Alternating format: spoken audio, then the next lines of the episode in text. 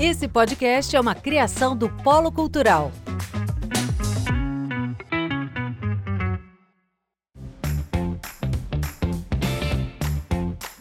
Oi, gente, aqui é Danúbia Lauro, sejam muito bem-vindos ao Comediando, o programa que nunca acha que pimenta nos olhos dos outros é refresco, mas também não tem como negar que é uma cena muito engraçada de se ver.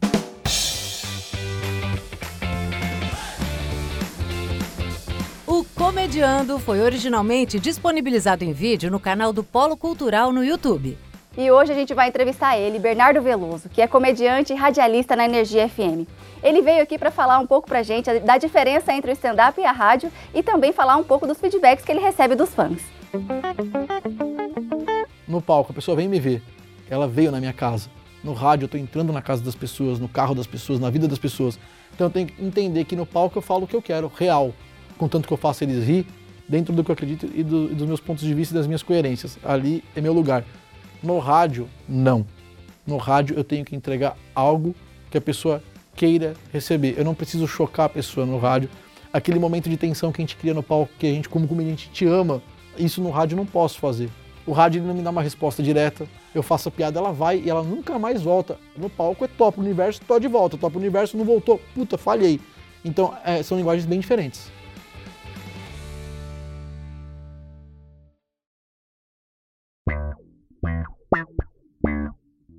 Danúbia é branca, tem cabelo longo, escuro e liso. Ela tá de blusa preta com bolinhas brancas e saia branca, sentada na poltrona laranja.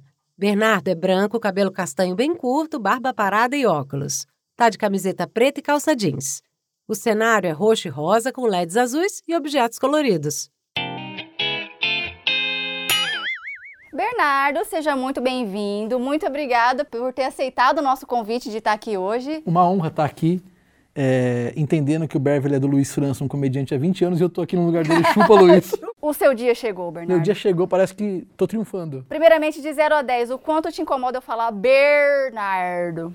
Você sabe que nem um pouco, porque quando eu era moleque, a galera me chamava de Bernardo, eu ficava Bernardo. puto, eu ficava puto, eu fazia o Bernardo, Boa. ou Bernardo, conseguiu errar Bernardo, tinha pessoas que conseguiam errar Benado. Falando, gente, calma, tem dois R's aí, é Bernardo. É porque eu sou do interior, então vai ser Bernardo. Então bora lá, Bernardo, vamos falar do começo. Qual que foi o seu primeiro contato com a comédia, assim? Eu era muito fã de revistinha de anedota, desde quando eu comecei a aprender a ler, que eu lia gibi, tinha uma banca de jornal perto da loja da minha mãe, a mãe tinha uma loja de foto no centro de São Paulo, banca do seu Cilino. E eu ia lá, ele me deixava ficar no canto da banca lendo gibi da Mônica e revista de anedota.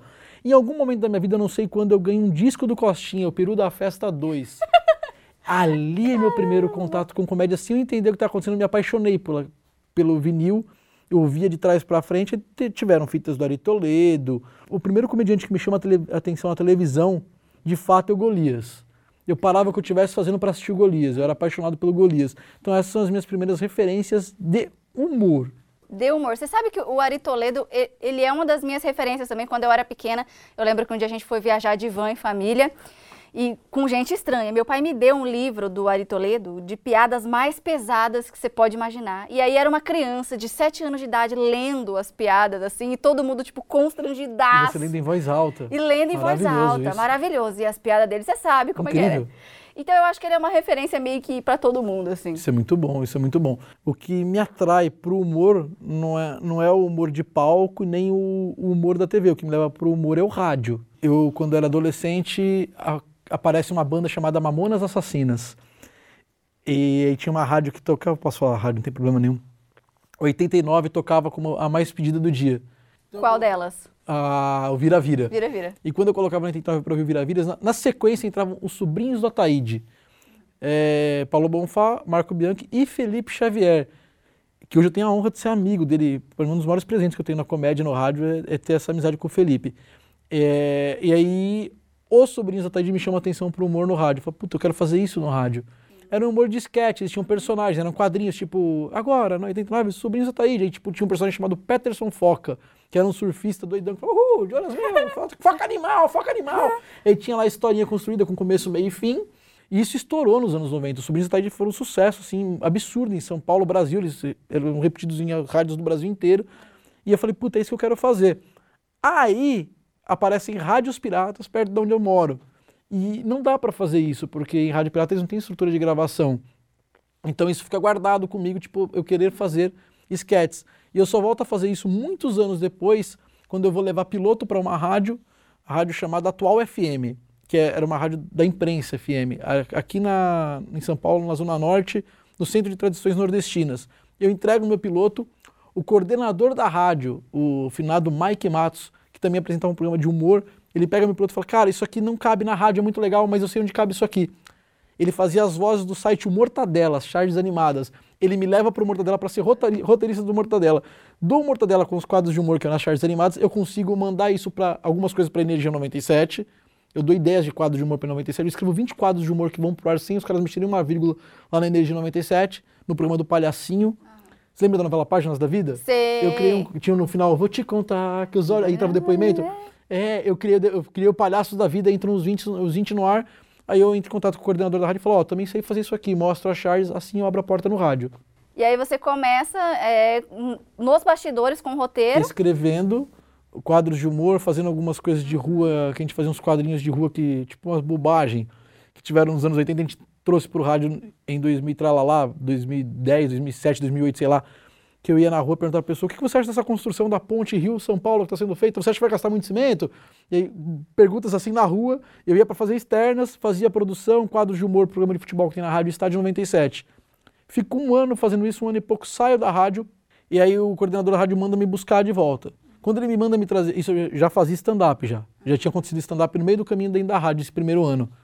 Quando eu volto para a rádio, eu volto com a proposta de fazer um programa que vai pro ar um ano depois só. Só que prime na primeira semana que eu tô na rádio, ninguém na rádio. Tava eu e o apresentador do programa que eu faço hoje, o Domênico Gato. Eu tava no YouTube, que na época eu não podia ficar em Orkut, YouTube, não era legal. Hoje é normal na empresa que você tá. Eu ouço a porta abrindo e falei, eu assistindo improviso, os, os barbichos, o improvável. O que, que você tá fazendo, meu? Eu falei, não, eu tô assistindo aqui. Aí eu, tipo, para argumentar que eu tava fazendo, isso aqui são improvisos tá muito na moda. Tem uma rádio querendo levar, e tinha mesmo, que o Elidio participou de um grupo com a gente de comédia durante um tempo, Elidio Sana. E eu sabia da história, falei, tem uma rádio querendo colocar isso aqui no ar, você acha que é viável colocar? Eu, tipo, joguei para justificar o que eu tava assistindo no YouTube. Você acha que é viável colocar isso aqui? Eu mostrei uns dois, três jogos de improviso, um deles era pergunta com pergunta. Ele começou a assistir comigo e falou, esse dá, esse não dá, ou oh, esse aqui dá pra fazer. E a gente começou a discutir jogos. Ele falou, beleza, vai voltar em janeiro o programa, em janeiro tá no ar. Falei, tá, e como é que funciona? Ele falou, participa o palhaço, que era o personagem do programa, o Domênico é mediador, coloca um ouvinte por telefone, você e o Bruno da produção entre os dois no ar para fazer. Assim eu vou parar no ar. Caramba! E aí, depois de um tempo, eu ia pra rua, o ouvinte ia pra rua. Tipo, a gente tinha um tempo que era o palhaço. O Bruno sai depois de um tempo, o Bruno Bittencourt, que é produtor, ele tá na rádio até hoje, ele sai porque ele não podia ficar nesse horário na rádio. Fico só eu no ar. E aí eu desço pra rua, pra Paulista, com o link da rádio para participar o palhaço, eu, o ouvinte da, do telefone e um da rua. Então todos, todos os dias eu fazia um link de rua com esses jogos, esses games ao vivo. E foi sucesso de audiência, foi... Isso, e a gente ganhou uma PCA fazendo isso, que é o que prêmio mais importante do rádio. Cara. Por que veneno de rato tem prazo de validade? Qual é a ideia? Se eu comprar ele bem se der pro rato, vai acontecer o que com o rato?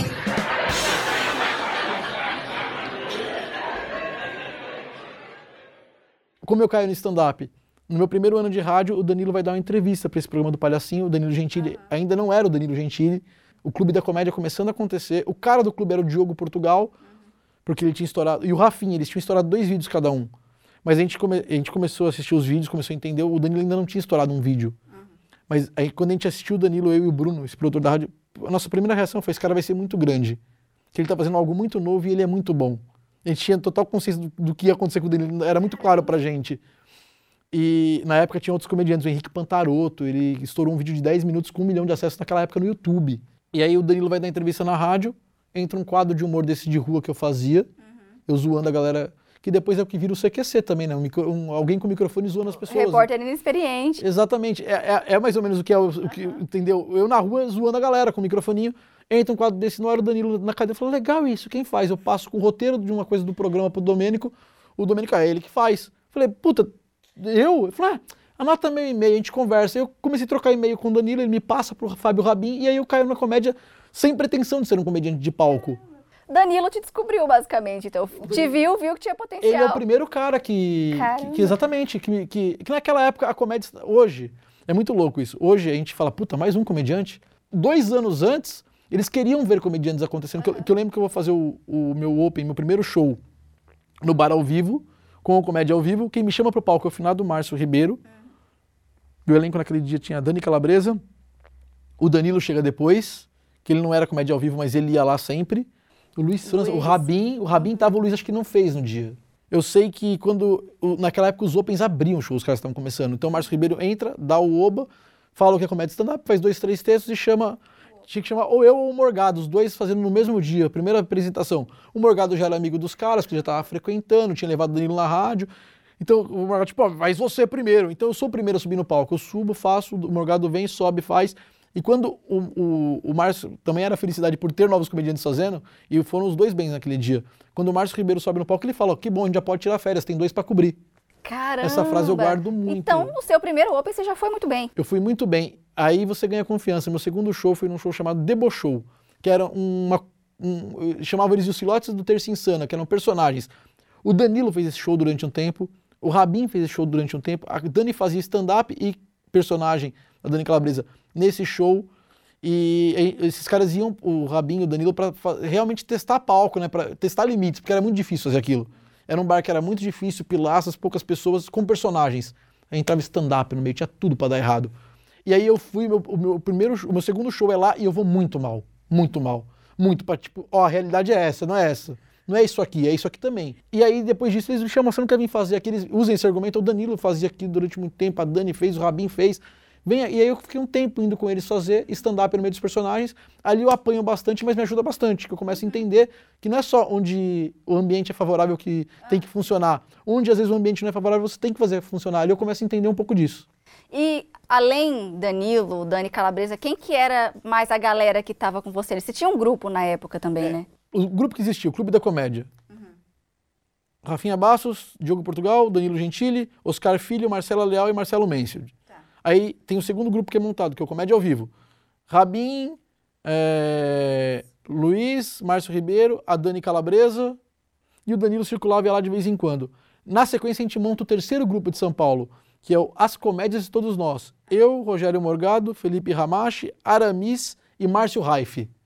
Nesse grupo, em algum momento, eles decidem me tirar do grupo porque eu não dava atenção pro grupo que eu trabalhava. Eu tinha que conciliar com o trampo. É quando eu saio da rádio da primeira vez que eu.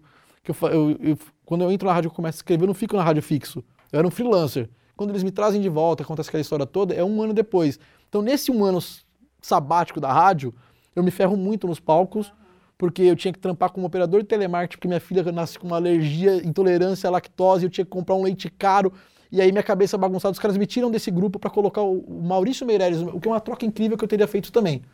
O Maurício entra no meu lugar nesse grupo. Mas você saiu de boa ou saiu tretado? Não, tretadíssimo, tretadíssimo. Eu guardei mágoa durante muito tempo do Ramache, do Morgado. do- não guardei do, do Aramis também. Eu não guardei do Raif, porque o, Mar, o Márcio Raif, acho que o Aramis também fez isso. Eles sentaram comigo para conversar. Acho que hoje eu não tenho mais mágoa dos dois, mas durante muito tempo eu não queria ouvir falar dos dois, não queria encontrar em lugar nenhum.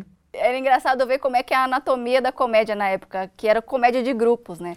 Hoje é meio Exato. comédia de nicho, assim, parece. É muito comédia nichada. Exato. É, São grupos, mas é, são nanocomunidades. A comédia pro, pro, da quebrada, a comédia da- da- das mulheres, a comédia de, de, de grupinhos, mas a- naquela época parecia que eram, eram grupos que se articulavam. Estava todo mundo começando, então não tinha É. público nichado, não tinha esse público nichado e tava todo mundo tentando se e entender. era uma cena que ainda estava em construção, né? Exatamente. Então, e aí a coisa começa. Por exemplo, solos quase não tinham naquela época.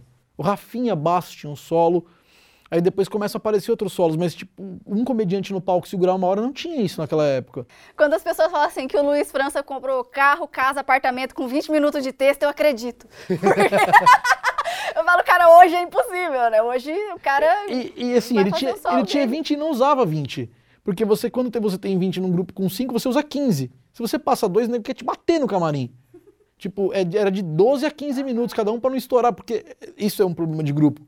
Porque se você tem lá, se cada um faz 20 num grupo que tem 5 e ainda tem convidado, o último que entra se ferra. E eu imagino que devia ser um material mais denso, né? Mais bem trabalhado, porque era, era os 20 minutos que você tinha sua rotina lá pra fazer.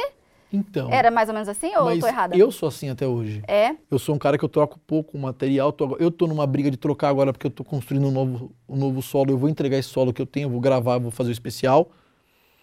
Mas tem comediantes que até hoje seguem essa linha. Assim, tem uma galera da comédia que produz um especial por ano, produz vídeo toda semana, que é o Rabinho, o Padilha, o Nil Agra, o, o Di, o Donato, esses caras, eles, eles têm, sabe, essa pegada do... Eles têm que entregar a coisa... Alta o- o- performance, é, né? Exatamente, eles têm isso. E não é, não é só- não é só alta, alta performance, eles têm que entregar material toda semana porque eles precisam desse material para alimentar a internet e vender os shows. Como eu sou um cara de rádio, eu meio que andei para isso. Eu vou trabalhar meu material, vou fazer no ritmo que eu quero, porque a rádio leva o público pro meu show. Então eu meio que fugi disso um pouco. O meu show que eu tenho hoje, ele é um show que ele é resultado de 14 anos de comédia. Mas esse show, ele já mudou três vezes. Seriam dois, três especiais, que eu nunca me preocupei. Agora, como eu vou registrar, eu tô, "Pé- peraí. Se eu não tivesse para gravar, ia continuar mudando de novo e eu não ia, eu, eu não ia mexer, tipo, oficialmente. Ele é um show que ele, eu tenho ele há dois anos e meio, é, ele já vem em pandemia acontecendo, e ele mudou muito nesse tempo. É engraçado ver como é que se desenvolve, né? Porque tinha a época de ter cada um 20 minutos de texto e fazer sempre o mesmo texto.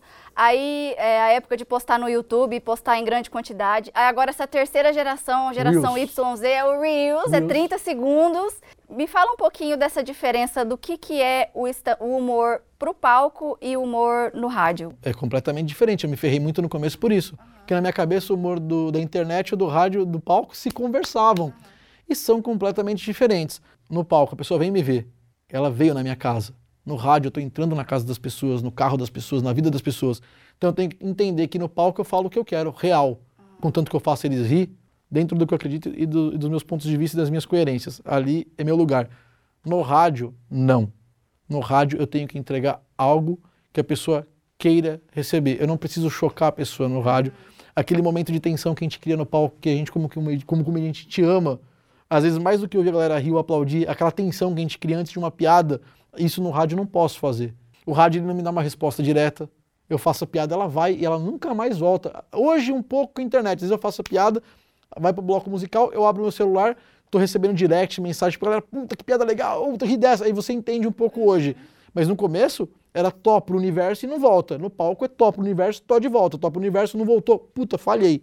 Então, é, são linguagens bem diferentes. Eu vejo pelo pânico na rádio. Vai uma galera, às vezes, divulgar show e fazer um pedaço do stand-up e não funciona tanto, né?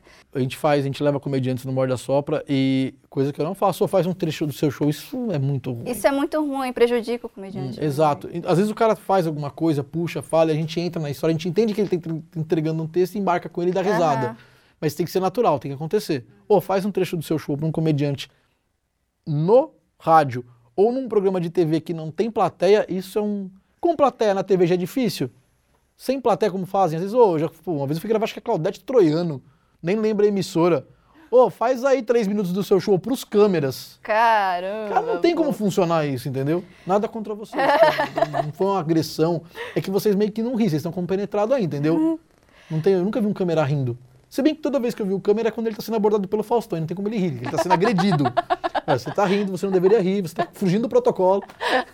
Cara, quando não é isso, da- do cara chegar lá e pedir pra fazer o stand-up dele, tem um negócio da, da galera da bancada querer levantar a bola pra fazer uma piada já existente do cara. Também fica uma bosta. Fica forçado. Fica forçado, o público Exatamente. percebe. Exatamente. O ouvinte começa a fazer isso hoje. Porque o ouvinte segue o cara, tem os reels. Então o ouvinte ele tá ouvindo o cara na rádio e aí ele ouviu o Rabin falar, fazer o texto lá no Reels de Noronha da tartaruga. O ouvinte vai mandar. Ô, pede pro Rabin contar a história de Fernando Noronha, ele, ele vai fazer, é, aí vai do cara. Entrega duas, três piadas fortes e não entrega o texto inteiro. É um erro você tentar entregar o material inteiro no rádio ou na TV sem plateia. Isso é um erro. Que a gente comete às vezes.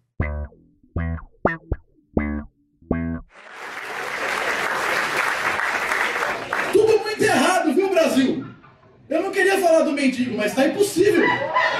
Estamos vivendo um surto coletivo, porque enquanto ele virou galã, tá errado, mas ok.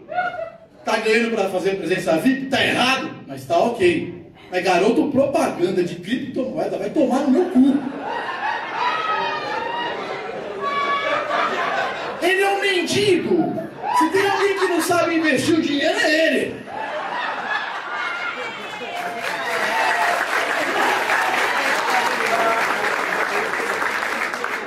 Qual que é a teoria? Ele é um mendigo. Ele entende de moeda. É. Não perguntei se entende como é, que, como é que chegaram nessa conclusão. Vamos trazer o mendigo para fazer a nossa propaganda. Por quê? Porque ele investiu na poupança da mulher do personal. B, você já está há bastante tempo no Beverly. Assim, você está com seu show lá, é um dos mais tradicionais da casa, né? Toda sexta-feira no Beverly, desde o Beverly fechar, abrir, eu tô lá. Sexta-feira é meu cantinho, com o grupo ou em solo. E hoje eu faço lá não só o solo de sexta, como faço alguns shows esporádicos de terça. E quando não é meu esporádico de terça, é o Radioativos que eu voltei a fazer com os meninos. Ah, legal. A gente se cara. reconciliou, tá vendo como não guardo mágoa? Assim, é, eles um pouco. E aí a gente volta a fazer o, o show lá. Tem, uma vez por mês tem o Radioativos, que é o suficiente para não brigar em grupo e, e não sentir saudade. O Beverly Hills Comedy Club é considerado o primeiro bar de comédia stand-up do Brasil. Ele já existe há quase 30 anos. É muita coisa. Muitos comediantes consagrados, como Danilo Gentili e Diogo Portugal, começaram sua carreira no Beverly. E o clube segue revelando novos talentos da comédia até hoje. Todo esse histórico está presente no espaço. As caricaturas de quem já se apresentou no Beverly preenchem as paredes do lugar, numa homenagem a todo mundo que participou dessa longa história da casa.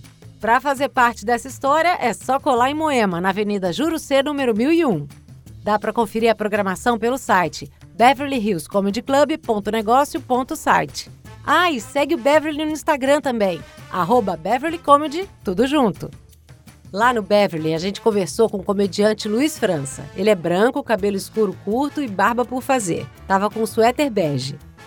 O Beverly Comedy era Beverly Hills. Antigamente era uma casa que todo final de semana eles transmitiam, é, é, falavam sobre coisas de cinema e tinha um, sábado, aos sábados tinha um show de uma galera aqui chamada Verbes, de, é, Verbes Dirige, se não me engano, que fazia humor. Eles subiam no palco e faziam humor. Eram é, quatro atores, cara, muito, muito bons. Eu queria até lembrar o nome dele, não lembro, mas foi em 2000 ali.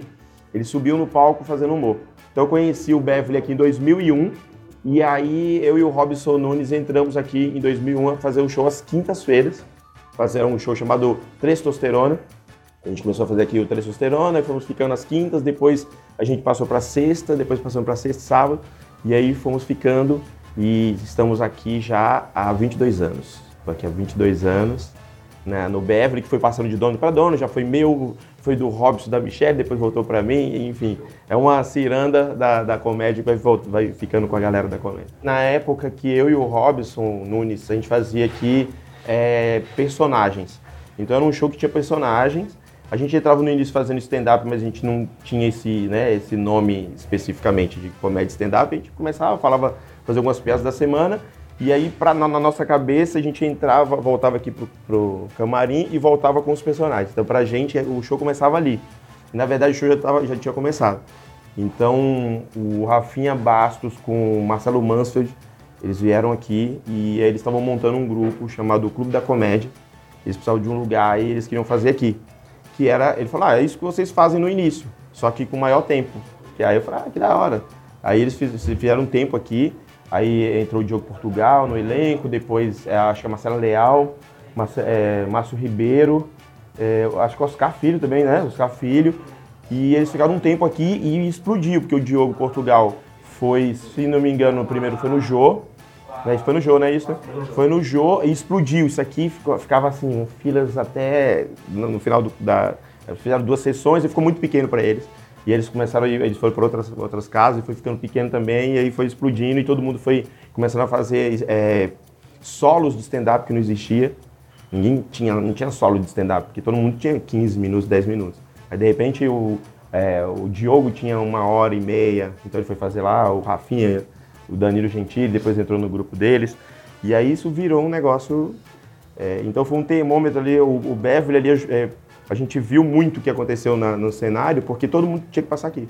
E falamos também com o comediante Danilo Giacomini. Danilo é branco, cabelo castanho claro curto e barba cheia. Tava de camisa preta, jaqueta verde escura e jeans. Cara, a gente está aqui de terça a domingo, é, em algum dos dias com mais de uma sessão. Por exemplo, sexta-feira a gente tem duas sessões, é, sábado três sessões, domingo duas sessões. E eventualmente até domingo três sessões também, dependendo de como funciona, se deu sold out de algum show, tal, dependendo do artista, a gente consegue fazer mais sessões inclusive. Mas via de regra, de terça a domingo a gente tem show aqui. A gente abre espaço para a galera que está começando também, até porque por, por o Beverly ser uma casa pioneira e aqui nesse palco que nasceram grandes artistas que estão hoje consolidados na cena. Então a gente também abre espaço porque a gente entende que é importante a renovação da cena como um todo, né? Então a gente tem espaço assim para grupos menores, é, artistas que estão com pouco tempo de carreira, mas que já tem seus solos, a gente também abre espaço para essa galera. E obviamente também os consagrados. Exemplo do Danilo Gentili, que daqui a pouco está aqui para fazer um show, o Diogo Portugal, o próprio Luiz França, que é um dos sócios da casa, que é um dos caras que é pioneiro né, no stand-up do Brasil. Então a gente tem uma agenda bem diversificada, desde o iniciante até os caras mais consagrados e antigos da cena, a gente traz para o Beverly sim.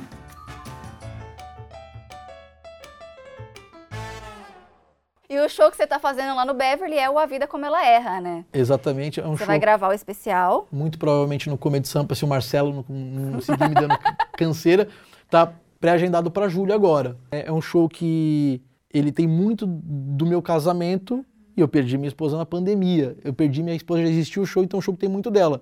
Então é um ciclo que eu tenho que fechar. Por isso que eu nunca tinha pensado em gravar o especial do jeito que eu só que não, eu tenho que fechar esse ciclo. Para você é uma obra que você vai realizar meio que em homenagem. Uma, é totalmente em memória.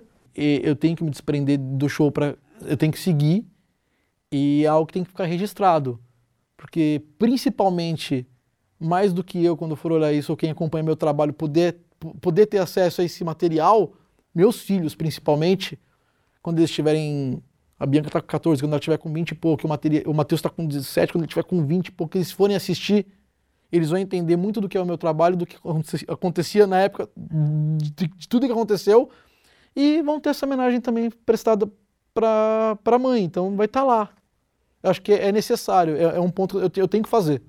E você, desde sempre, quando você começou a montar esse show e pensar nele nesse formato, para você era tranquilo falar sobre isso no palco? Eu sempre falei muito do meu casamento uhum. e dos meus filhos no show.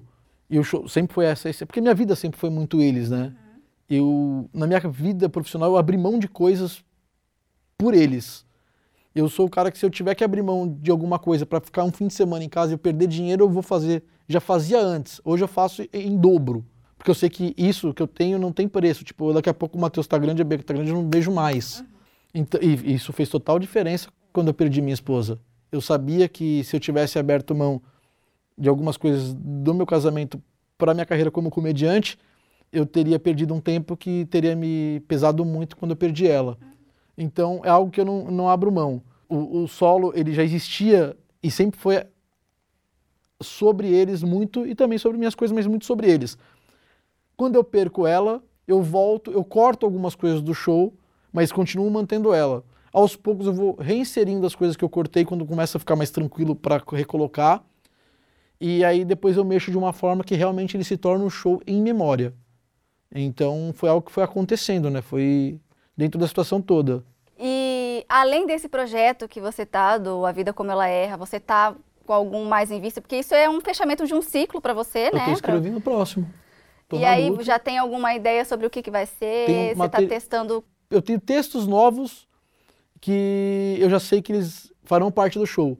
Para onde o show vai, eu ainda não sei. O próprio A Vida Como Ela Erra, ele não tinha um lugar que ele ia. Ele era sobre a vida no geral ele era um, sobre a vida. Sobre, e a minha vida sempre foi muito família. É que quando acontece tudo, ele ganha uma. Ele, ele entra numa temática, ele, ele ganha um porquê muito específico. Mas muito provavelmente o próximo, acredito, pode ser que eu queime a língua, não vai ter um foco, vai ser realmente. Porque eu tento falar de tudo, né? Você andou testando algumas coisas dele já lá no Sampa, né? Você tá de quinta-feira lá testando algum material.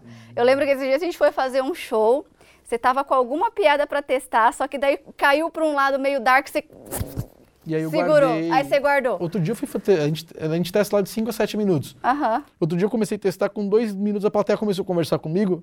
E, e lá tem muita interação. Uhum. E a galera faz porque também rende reels, então a gente vai para esse lado. Quando eu vi, eu testei dois minutos e fiz quatro de interação.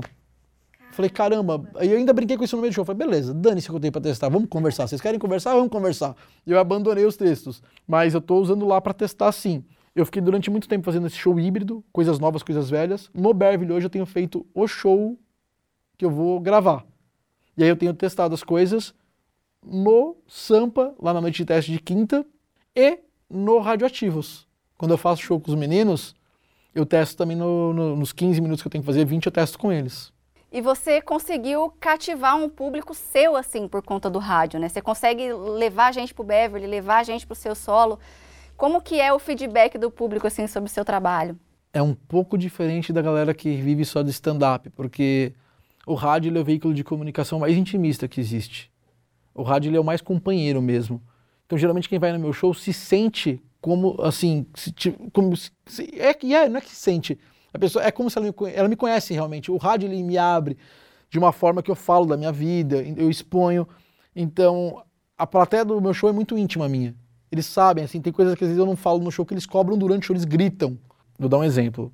Uma semana atrás eu abri no meu Instagram que eu tô namorando e eu postei uma foto. E ela é palmeirense. Isso virou piada no ar da rádio durante uma semana. Eu fui fazer o show, na sequência disso, eu tava fazendo o show, alguém gritou na plateia. E a palmeirense? Eu fingi que não tinha ouvido e continuei.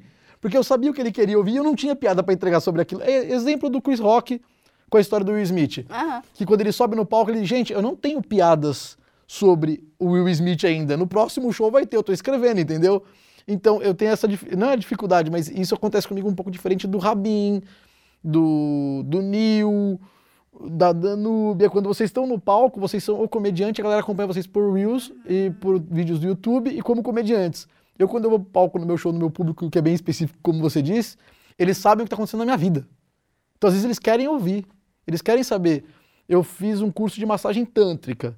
E eu falo disso, no, eu, já tenho, eu tenho já criado um material disso. Esse set é muito legal. Então, e é pro próximo show. Antes de eu criar esse material, quando eu subia no palco, eu já ouvia eles falando.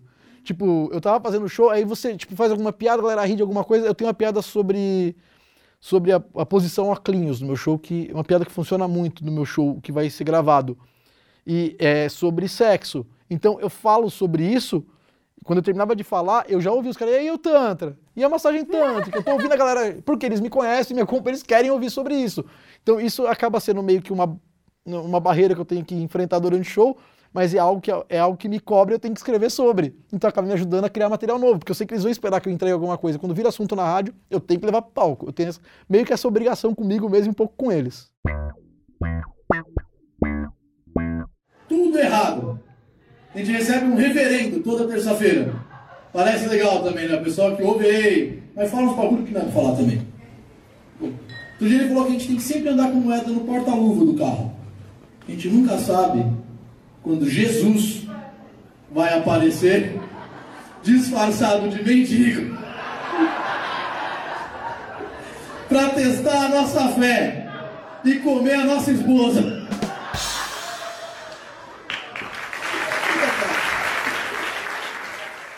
Que legal. E você está diariamente lá no Morde a Sopra, né? Das 10 ao meio-dia. Como que tá a programação lá? O que que é? Um show de variedades? Exatamente. Toda segunda-feira a gente recebe o Efren e a, é, a Tamires, ela é integrante do programa.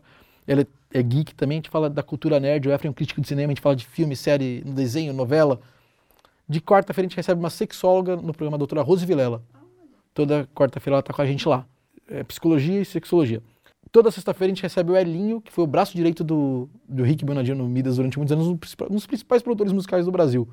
E a Dri Barros, colunista do UOL durante muitos anos de música, ela tá na cultura, ela é totalmente envolvida no meio de música. Então, a gente fala de música na sexta. Música sexta, sexo e psicologia na quarta e entretenimento, geek, série, filme de segunda. Terça e quinta são convidados. A gente tinha um reverendo, a gente tem um reverendo que está com a gente lá, ele, nesse momento ele não está, às vezes ele afasta um pouco pelas obrigações religiosas dele e volta, mas toda terça-feira tem um reverendo que nesse momento não está, mas pode ser que volte. Cara, e vocês têm um público muito bom, porque esses dias eu fui lá, fui falar sobre astrologia, nada a ver com comédia, fui fazer o mapa astral da galera. Foi bem legal. E foi muito legal. E o feedback foi, tipo, imediato. Eu tinha uma cabeça, assim, muito fechada em relação à rádio. Eu pensava assim, ah, ninguém escuta mais. Quando eu fui lá, a minha cabeça, tipo, mudou totalmente. Porque no, na manhã que eu participei, foi chegando 100, 200, 300 seguidores, assim, da minha participação. E por uma coisa que não é nem o assunto convencional que eu falo. Não tava fazendo comédia, eu tava Sim. falando de outras coisas. E uma galera, uma galera começou a seguir. Algumas pessoas vão na rádio da entrevista e elas não entendem o poder. E é muito legal isso. Tem um comediante amigo nosso que ele ganhou o, o concurso do Faustão agora, o Délio McNamara. Ele foi dar uma entrevista pra gente, ele arrebentou na entrevista. Ele tem as histórias de onde ele veio, que ele veio lá do Nordeste, e tem toda uma história em cima do nome dele. Ele brincou muito, ele foi muito bem na, na entrega da entrevista, ele se entregou muito naquela entrevista, sem entender o que ele estava fazendo. Até hoje, o Délio sai para fazer shows em tipo, lugares de São Paulo, que tipo, ele tá fazendo show lá em Mauá. Ele entra para fazer o show, tá o público, ele fala, Bernardo, até hoje tem pessoas que vêm em mim e falam, ô, oh, te ouvi no Morde da Sopra, foi muito, faz tipo três anos que ele foi, dois anos e meio. Depois ele volta com o Diguinho, que eles são muito amigos, o Diguinho vira e mexe, tá no programa, é parceiraço nosso. E, e aí e o, o ouvinte de rádio ele guarda, ele fica. É, é, é diferente. A relação é muito íntima, é diferente. Na internet é tudo muito instantâneo. Na TV é tudo muito grande e é feito para ser para celebridades e ser o rádio ele é pessoal. Tanto é que uma das primeiras coisas que quem faz rádio aprende é você não fala no rádio para vocês que estão ouvindo, não, é para você que está ouvindo. É sempre na primeira pessoa, é para você. É direcionado. Exatamente. É intimista. Exato, é pessoal, é isso aí. E você teve algum feedback, assim, de ouvinte da rádio, alguma história? Ou, oh, recentemente, eu subi inclusive no meu Instagram, tá na minha timeline, um ouvinte que ele, isso, ó, bem lembrado, hein? Ele mandou um e-mail, depois ele, ele, me achou em rede social, a gente começou a conversar, ele mandou um e-mail, o Domênico começou a ler o e-mail falando que ele ele está passando por um processo de divórcio e dificuldade financeira, ele é Uber. Uhum. E ele decidiu se matar. E ele foi trabalhar como Uber, que eu acho um absurdo, porque se eu decido me matar, eu tiro o dia para mim, eu não vou trabalhar. Isso eu já achei um grande absurdo. Primeira coisa que eu faço é o dia é meu, não vou ter que pagar meu boleto. Mas ele foi trabalhar porque é um cara esforçado, um cara que se entrega ao trabalho. No trabalho ele parou para tomar, comprou os remédios na farmácia e tomou, ingeriu acho que 20 comprimidos, eu não lembro o nome do remédio, ele passou, ele ingeriu 20 comprimidos para se matar. Naquele dia, a gente estava entrevistando alguém, eu fiz uma piada com o convidado. Ele foi rir da piada, engasgou, parou o carro e vomitou os 20 comprimidos. Ele entendeu como um sinal de que não era para ele se matar. Cara, você entende que essa história só é engraçada porque ela termina bem? Porque se ele tivesse morrido assim. se ele tivesse morrido. Teria sido tipo, eu morri com a piada engasgado, teria sido muito é... pior. Nossa! Eu liguei para um médico, amigo meu, na hora que eu vi isso, eu falei, parece que o jogo virou, hein, cara? Parece que eu salvo vidas. Não, eu sou podólogo. Dane-se que você mais... é podólogo. Eu salvo vidas, cara. Você já fez mais que o psiquiatra dele, cara. Exatamente. Essa história eu acho muito louca. Muito... Você entende que ele teve sorte de estar tá ouvindo você e você ser engraçado? Porque se ele tivesse ouvindo o Rogério Morgado, ele tinha morrido.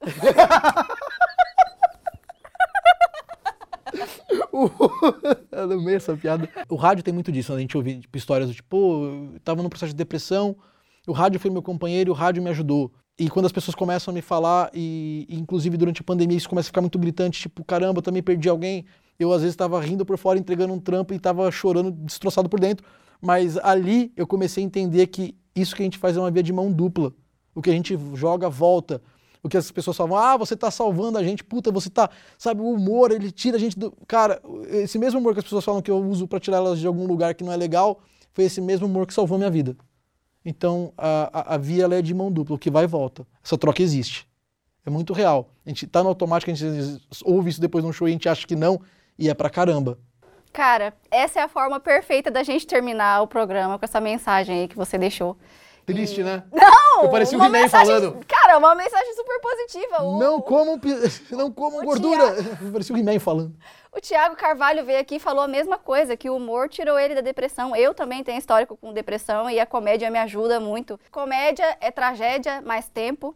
E não tem nada que o humor não possa curar, né?